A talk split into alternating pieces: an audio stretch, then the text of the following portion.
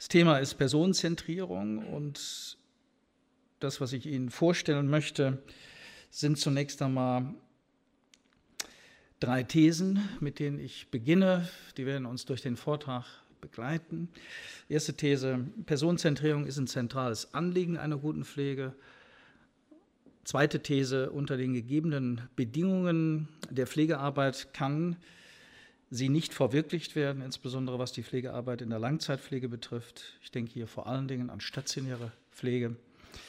Und die dritte These lautet drei Stellschrauben, also die Frage, wo kann sozusagen Veränderung einsetzen. Das ist auf der Ebene des Individuums, da geht es um die Habitusfrage, Einstellung, Haltung, Disposition. Die Frage der Organisation wird angesprochen. Hier ist die Frage nach der Organisationskultur zu diskutieren und schließlich die Frage nach der gesellschaftlichen Prioritätensetzung. Ist das Alter, Pflegebedürftigkeit eigentlich im Blick der politischen Agenda oder ist das eher nicht der Fall? Diese drei Thesen werde ich im Laufe des Vortrags versuchen auszubuchstabieren und dazu Stellung zu nehmen. Und der Vortrag ist in fünf Abschnitte gegliedert. Ich möchte im ersten Teil etwas sagen zur Langzeitpflege selbst, und zwar deswegen, weil das das Feld ist, in dem die Frage nach der Personenzentrierung der Pflege verhandelt wird.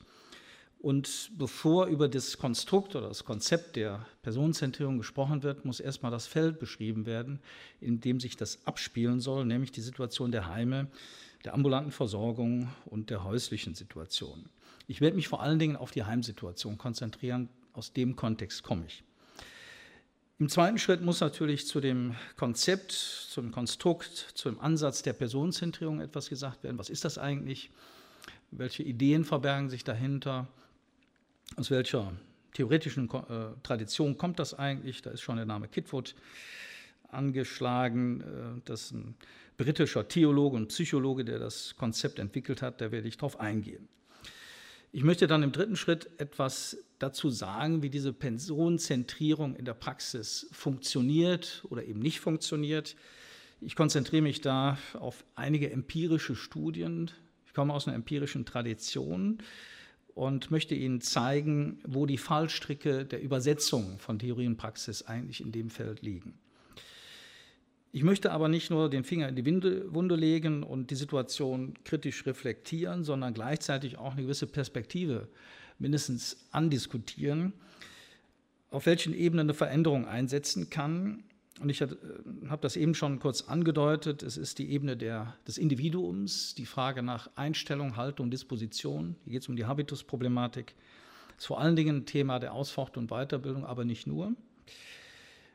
Der zweite Bereich der Änderung betrifft die Organisation selber. Wenn Organisationen sich nicht ändern, nützt es auch nicht sehr viel, dass sich Individuen neu aufstellen, in Anführungsstriche. Das ist ein wichtiger Punkt. Und schließlich die Frage nach der gesellschaftlichen Akzentuierung von Alter, Pflegebedürftigkeit, von Tod letztlich.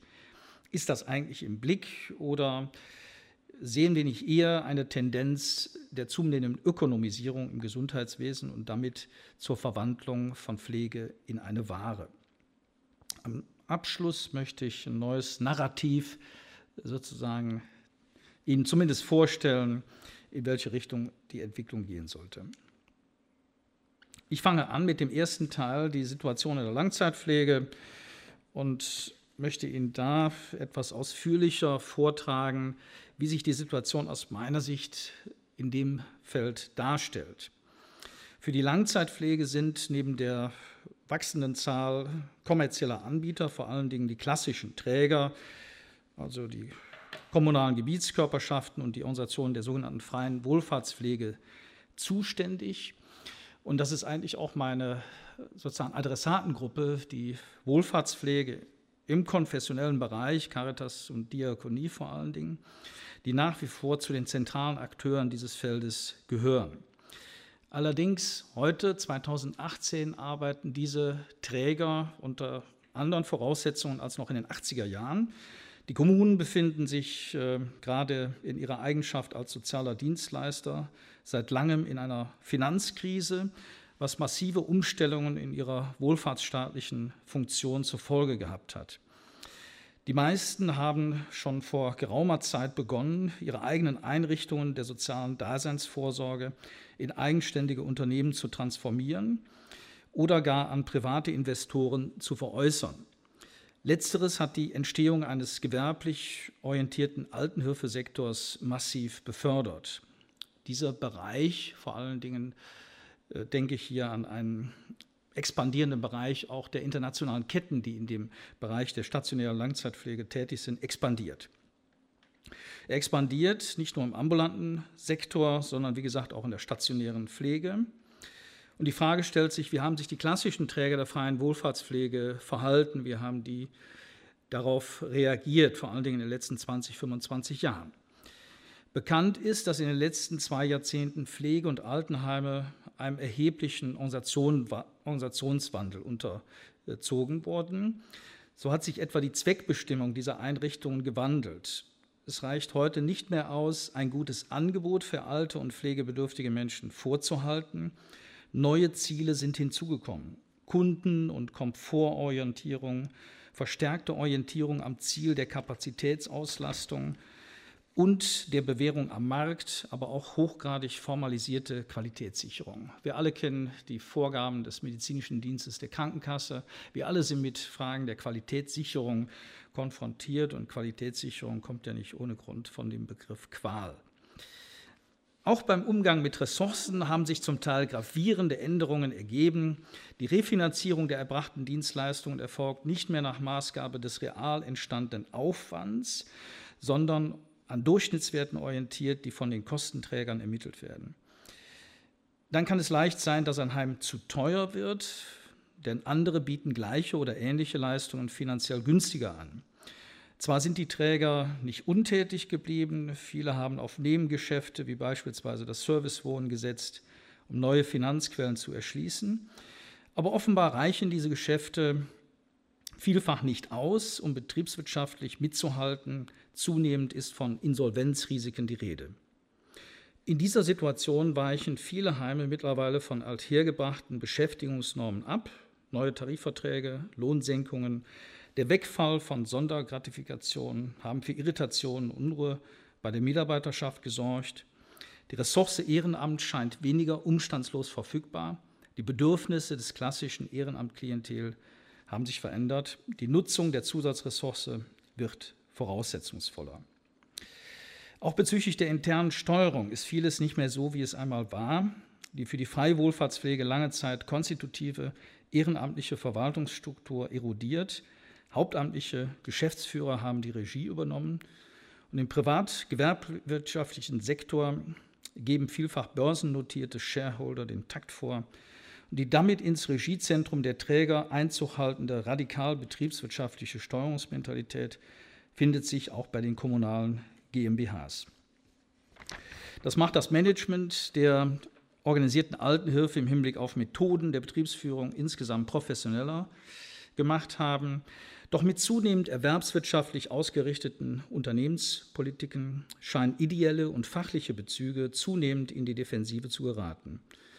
Für die Mitarbeiter vor Ort sind die Bewegungsspielräume deutlich kleiner geworden. Die Arbeitsrealität wird zunehmend durch eine terroristisch angelegte Verrichtungslogik, Logik, also die viel zitierte Minutenpflege, bestimmt, wobei extern, zum Beispiel durch den medizinischen Dienst der Krankenkassen, vorgegebene Standards eine nicht zu unterschätzende Rolle spielen. Der Begriff der Maschinisierung der Pflege erscheint durchaus angemessen, denn die Arbeitsverdichtung ist derart vorangeschritten, dass für eine bewohnerintensive Zuwendung nur noch sehr begrenzt Kapazitäten verfügbar sind. Der bestehende Personalmangel verschärft die Situation. Mit einer Entspannung ist derzeit nicht zu rechnen. Ich lasse es damit erstmal bewenden, was die Skizze der stationären Situation angeht. Man könnte ähnliche Entwicklungen natürlich im ambulanten Sektor auch diskutieren.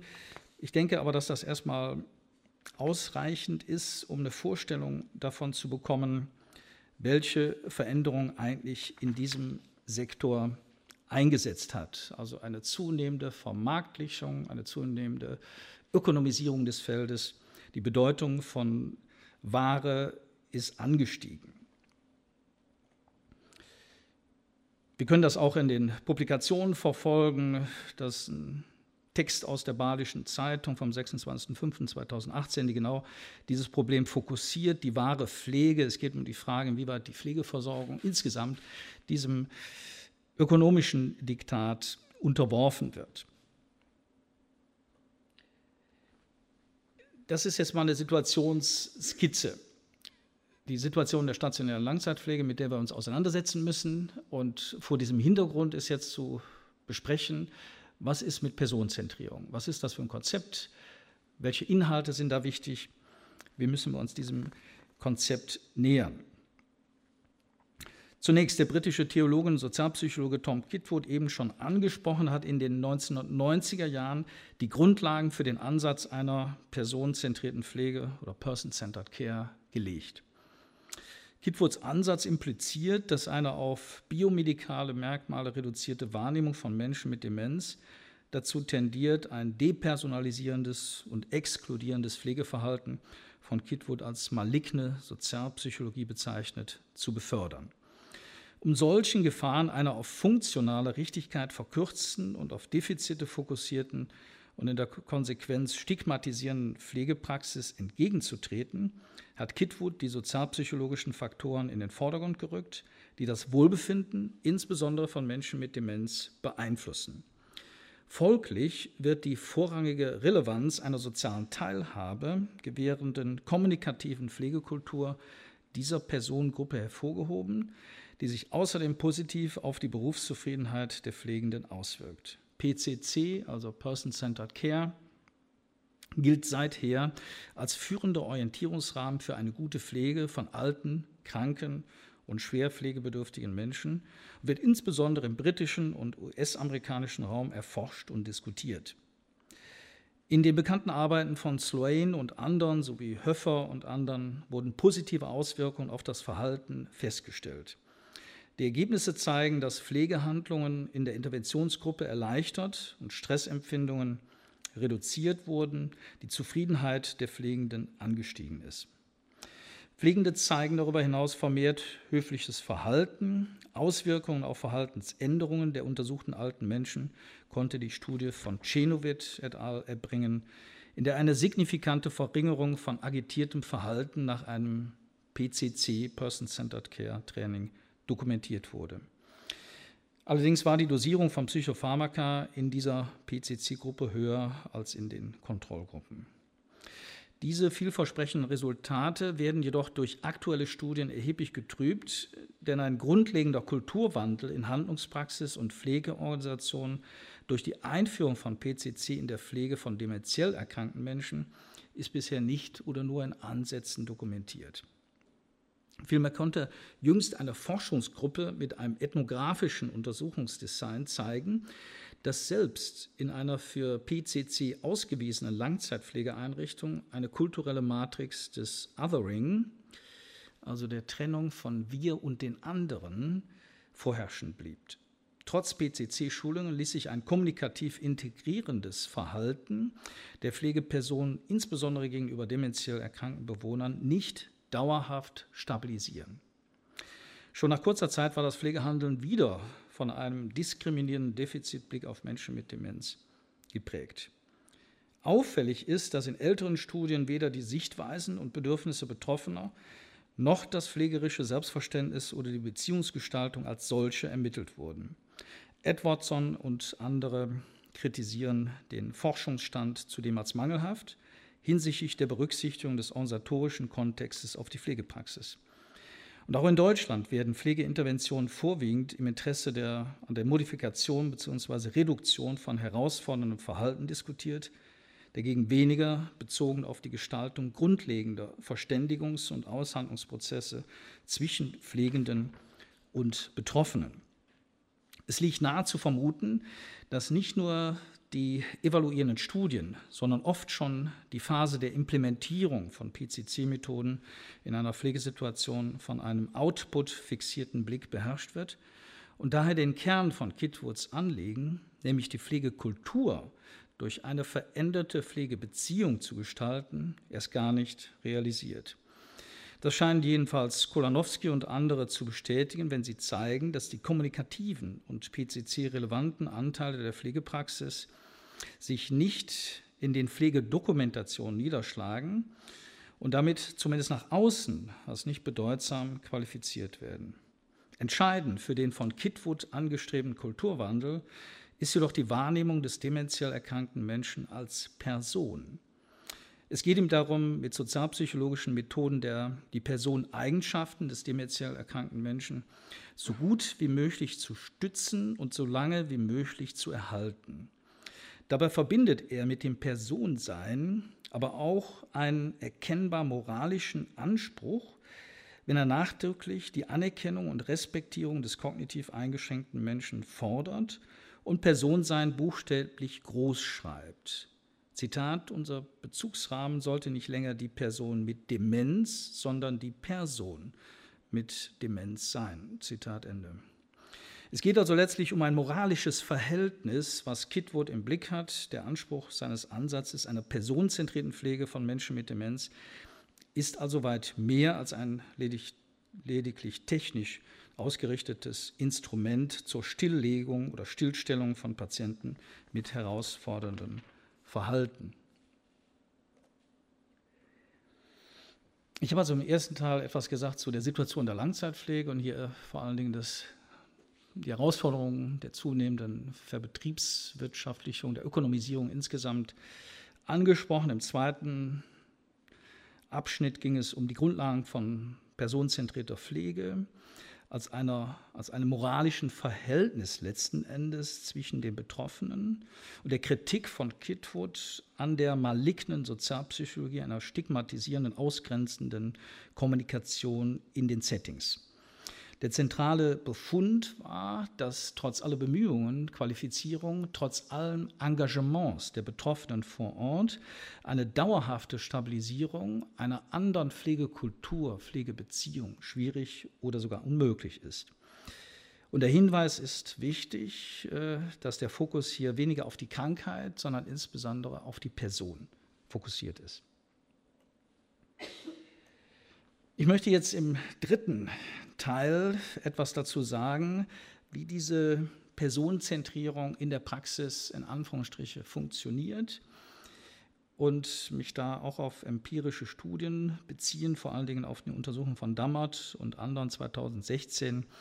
Personensein zwischen Anspruch und Wirklichkeit, eine Untersuchung zur Anwendung der integrativen Validation und der basalen Stimulation in der Begleitung von Personen mit Demenz. Dieses Konzept der personenzentrierten Pflege ist in unterschiedlichen Pflegezugängen sozusagen ausbuchstabiert worden. Zwei Zugänge sind eben die sogenannte integrative Validation, ich komme jetzt gleich darauf zu sprechen, und die basale Stimulation. Bei der integrativen Validation, die ursprünglich von Feil, einer amerikanischen Sozialpädagogin, entwickelt worden ist, äh, wird jetzt hier die Situation von Nicole Richard diskutiert. Integrative Validation nennt sie ihr Konzept, also eine Weiterentwicklung des Ansatzes von Naomi Feil. Im Fokus steht die Gefühlswelt der Betroffenen, die soll angesprochen werden, die soll validiert, anerkannt werden, die Gefühle gilt es anzuerkennen. Allerdings im Unterschied jetzt zu Naomi Feil leuchtet Richard nicht den Krankheitswert der Demenz, spricht auch explizit nicht von Validationstherapie. Ich gehe jetzt auf die Unterschiede zwischen Fall und Richard nicht im Einzelnen ein. Wichtig ist, dass wir hier ein Konzept vor Augen haben, was sozusagen auf der, die Gefühlswelt der Betroffenen anspricht und versucht, diese in ihrer Gefühlswelt sozusagen anzuerkennen und zu bestätigen.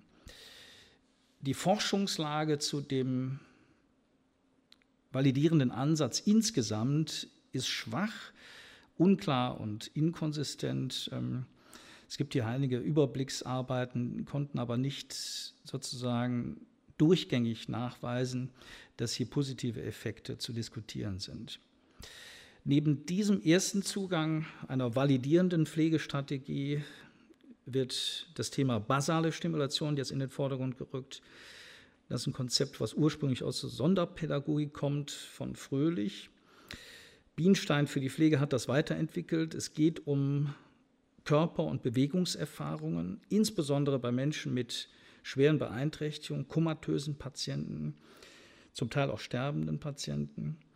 Das wird auf die Demenz übertragen und die Idee ist, durch Berührung, beruhigende Ganzkörperwäsche, atemstimulierende Einreimung etc.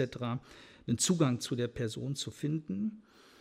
Hier wird gesagt, es geht weniger um eine Technik, sondern vielmehr um ein Konzept, damit auch verbunden eine bestimmte Haltung.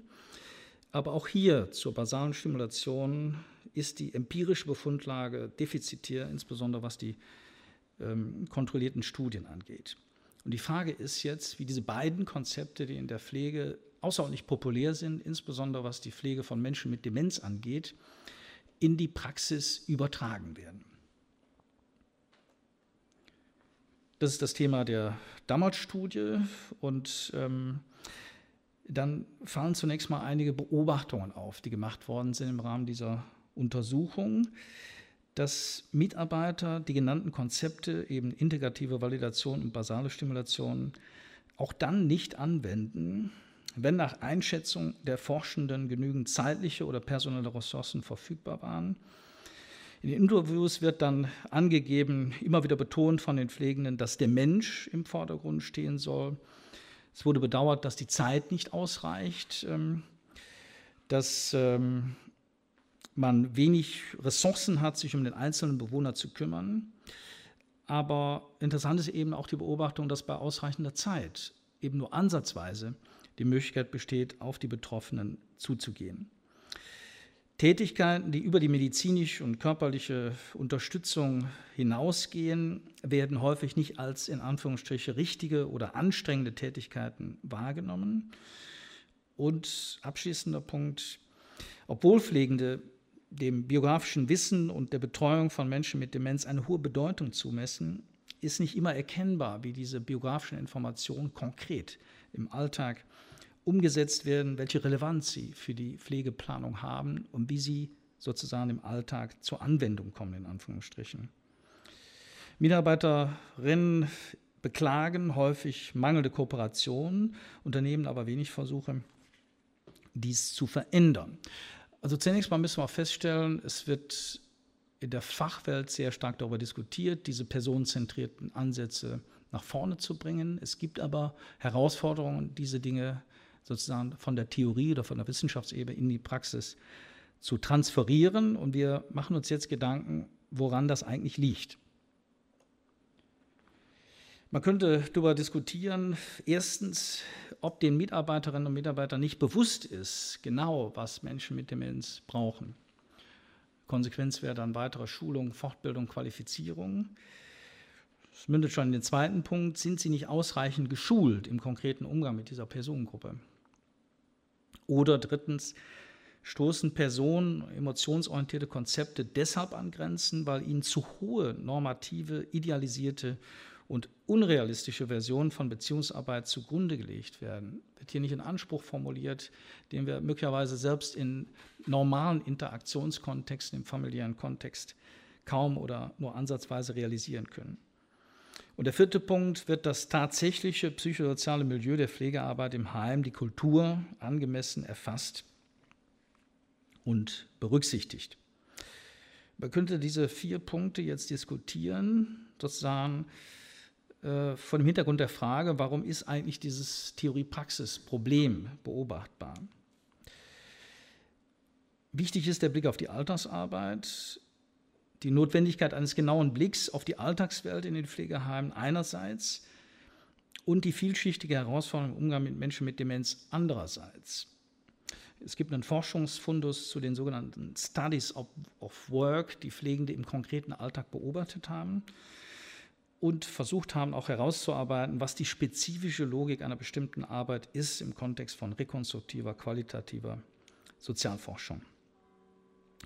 Was ich jetzt tun möchte, ist ein Beispiel aus dem Alltag diskutieren, um die Dilemmata zwischen Selbstbestimmung und Fürsorge, zwischen der Forderung nach Autonomie der Person, der absoluten Bedürfnisakzeptanz und den Zwängen, unter denen Pflegende stehen, zu diskutieren. Und dazu lese ich Ihnen ein Fallbeispiel vor. Eine Mitarbeiterin, Zitat jetzt aus der Studie von Dammert, kommt morgens in das Zimmer einer Bewohnerin mit Demenz. Das Bett der Bewohnerin ist nass, es riecht streng. Die Mitarbeiterin signalisiert, dass sie mit der Körperpflege beginnen möchte. Und die Bewohnerin bringt deutlich zum Ausdruck, dass sie jede Maßnahme ablehnt, indem sie die Mitarbeiterin laut beschimpft und die Mitarbeiterin beugt sich zur Bewohnerin, sie ist gefasst und lächelt sie an. Sie versucht irgendwie die Bewohnerin zum Mitmachen zu bewegen. Also eine klassische Alltagssituation, die wir alle kennen. Es geht also hier um eine gewöhnliche Alltagssituation. Die Mitarbeiterin ist jedoch mit einem klassischen Dilemma konfrontiert. Es besteht zwischen der Selbstbestimmung der Bewohnerin einerseits und der pflegerischen Fürsorgeverantwortung andererseits. Eine für beide zufriedenstellende Lösung gibt es demnach nicht. Dieses professionell Pflegenden nicht immer bewusst, obwohl sie täglich damit konfrontiert sind. Nahezu selbstverständlich werden sie auch in solchen Situationen den Anspruch erheben, eine Lösung herbeizuführen, durch welche Strategie auch immer. Das Anwenden der integrativen Validation könnte sogar dazu führen, dass sich der Druck auf die Mitarbeiterin erhöht. Denn die integrative Validation legt nahe, dass eine Lösung erreichbar ist, beispielsweise indem die Mitarbeiterin das Gefühl der Bewohnerin, beobachtbar als Schimpfen, validiert, damit dieses ausfließen kann, in Anführungsstrichen, und die Bewohnerin dann der Körperpflege bestenfalls zustimmt. Und selbst wenn dieser paradoxale Effekt im Sinne der integrativen Validation eintritt und das Gefühl sowie die abwehrende Haltung, Schimpfen, durch Validation ausfließt, ist die Mitarbeiterin dennoch mit einer komplexen Situation konfrontiert. Sie konterkariert die von der Bewohnerin deutlich zum Ausdruck gebrachte Selbstbestimmungsabsicht bzw. Autonomie, wie sie als ethisches Prinzip auch von Organisationen eingefordert werden mag. Denn mit Birken und Weirich können wir formulieren, dass die Mitarbeiterin die Autonomie der Bewohnerin als eine Art Autonomie zweiter Klasse inszeniert. Sie handelt kontrafaktisch sowohl zu den augenscheinlichen Äußerungen der Bewohnerin als auch zu den ethischen Ansprüchen der Organisation. Dies geschieht möglicherweise auf eine sanftere Weise als durch Ablenken. Dies geschieht möglicherweise auf eine sanftere Weise als durch Ablenken und Beschwichtigen. Man hat also hier drei Deutungsversuche, die wir diskutieren können. Autonomie zweiter Klasse ist angesprochen worden. Es wird also Autonomie inszeniert, statt sie wirklich äh, zu akzeptieren. Es gibt die Überlegung, ist das ein Dilemma von Manipulation und Kooperation? Und schließlich kann man das Thema von Nevala diskutieren, gouvernementale Pflegestrategie im Sinne einer Kontrolle auch der Pflegesituation. Wie erleben das die Pflegenden? Dieses Dilemma zwischen Autonomie, dem Postulat, du musst sozusagen auf die Bedürfnisse eingehen, die Selbstbestimmung der Person achten, und der Notwendigkeit, fürsorgerisch tätig zu werden und auch externen Erwartungen, Zwängen zu unterliegen. Drei Aspekte, Schuldgefühle, schlechtes Gewissen, quasi unausweichlich. Wie ist das auszuhalten? Wie kann ich den mir selbst gesetzten normativen Erwartungen, die auch von außen weiter verstärkt werden, wie kann ich diesen Erwartungen standhalten?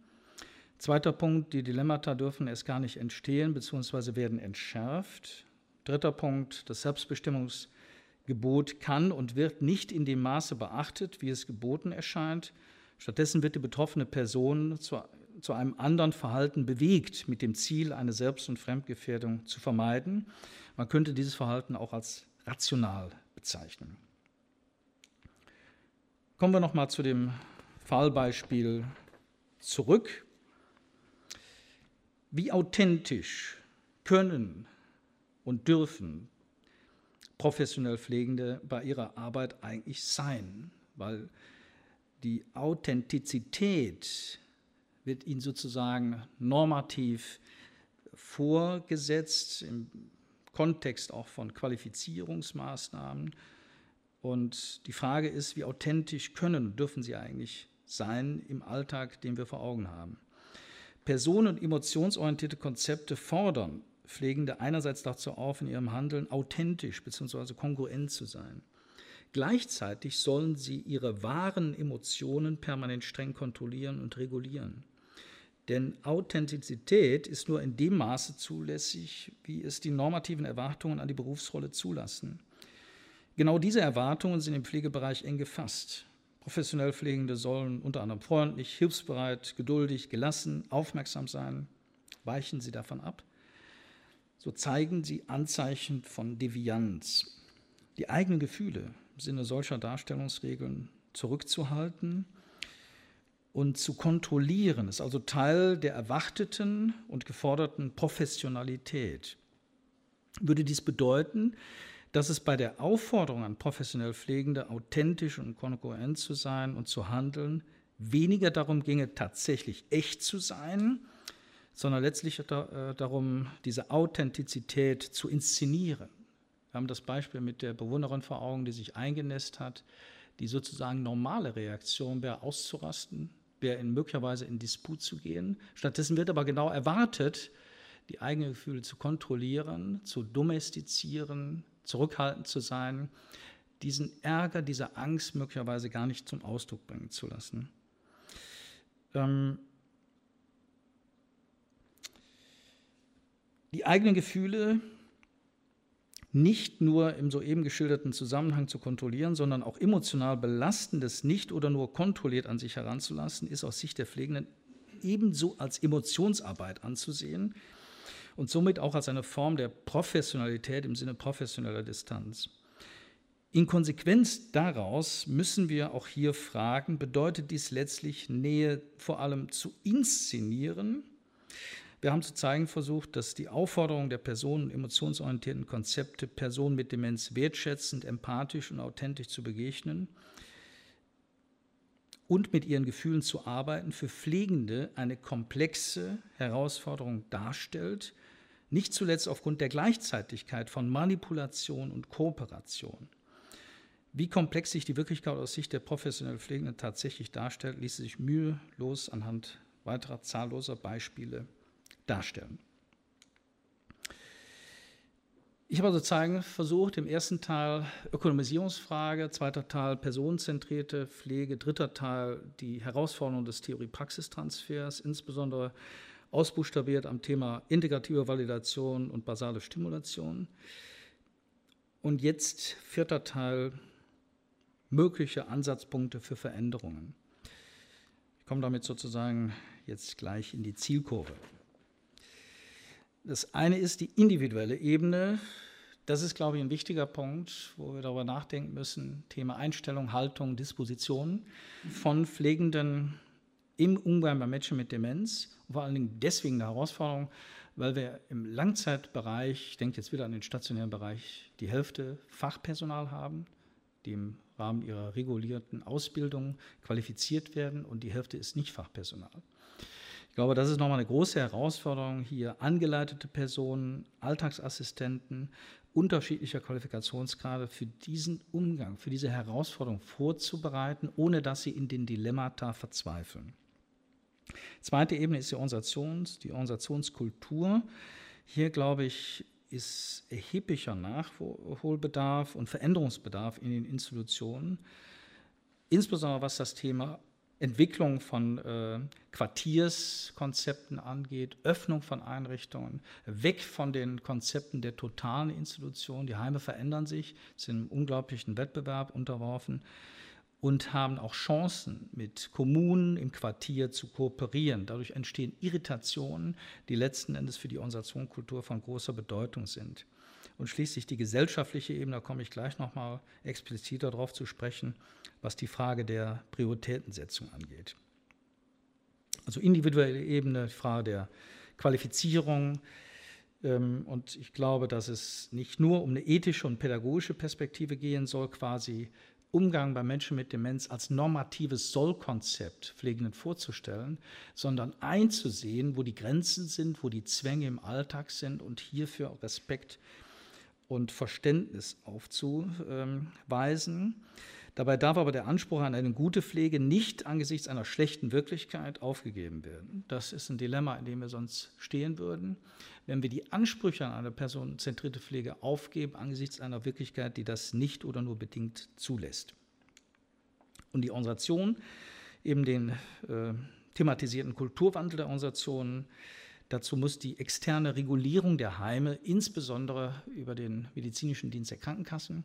Es gibt keinen Bereich, der so streng reguliert ist wie Heime, vielleicht Atomkraftwerke noch. Und die Profession Pflege muss hier in eine neue Autonomie gesetzt werden. Kein Arzt würde sich vorschreiben lassen, wie eine OP abzulaufen hat. Aber die Qualitätskriterien, die Qualitätsstandards, die Quality Indicator in der Pflege werden extern ihr vorgegeben. Sie hat sich diesen Regularien zu unterwerfen. Ich glaube, das ist etwas, was die Frage der professionellen Entwicklung der Pflege betrifft, hier auch eigenständige Standards zu setzen und die auch eigenständig zu verantworten schließlich die Gesellschaft. Immer mehr, immer schneller, immer billiger. Wir leben in einer gesellschaftlichen Situation, die diese Flexibilität von uns fordert. Stichwort flexibler Kapitalismus. Immer mehr, immer schneller, immer billiger. Die Frage ist, gibt es zur Versorgung und Pflege von schwerstkranken, alten, sterbenden Menschen nicht Alternativen im Kontext der Gemeinwohlökonomie? Da will ich gleich noch ähm, etwas zu sagen und damit einem Paradigmenwechsel in der Politik.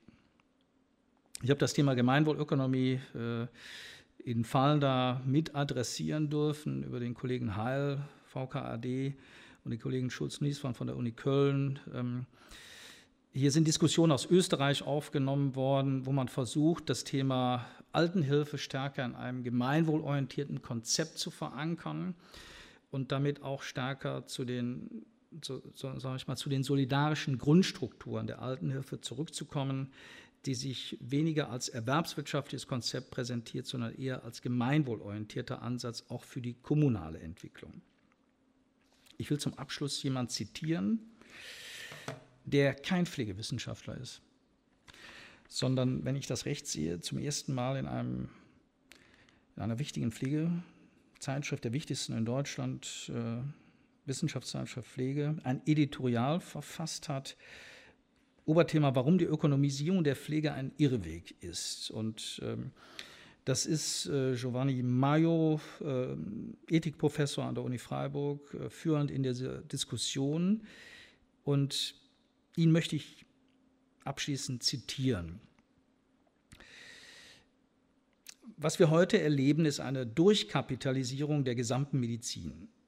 Die eigentliche Bewertung dessen, was in der Medizin gemacht wird, orientiert sich nicht an der sozialen Aufgabe, sondern nur am Geld. Alles wird in Dollarzeichen gemessen und genau deswegen wird die, wird der eigentliche, wird die Wertigkeit der Pflege immer weniger gesehen, weil man im stationären Bereich mit der Pflege nicht Umsätze steigern kann oder nur bedingt.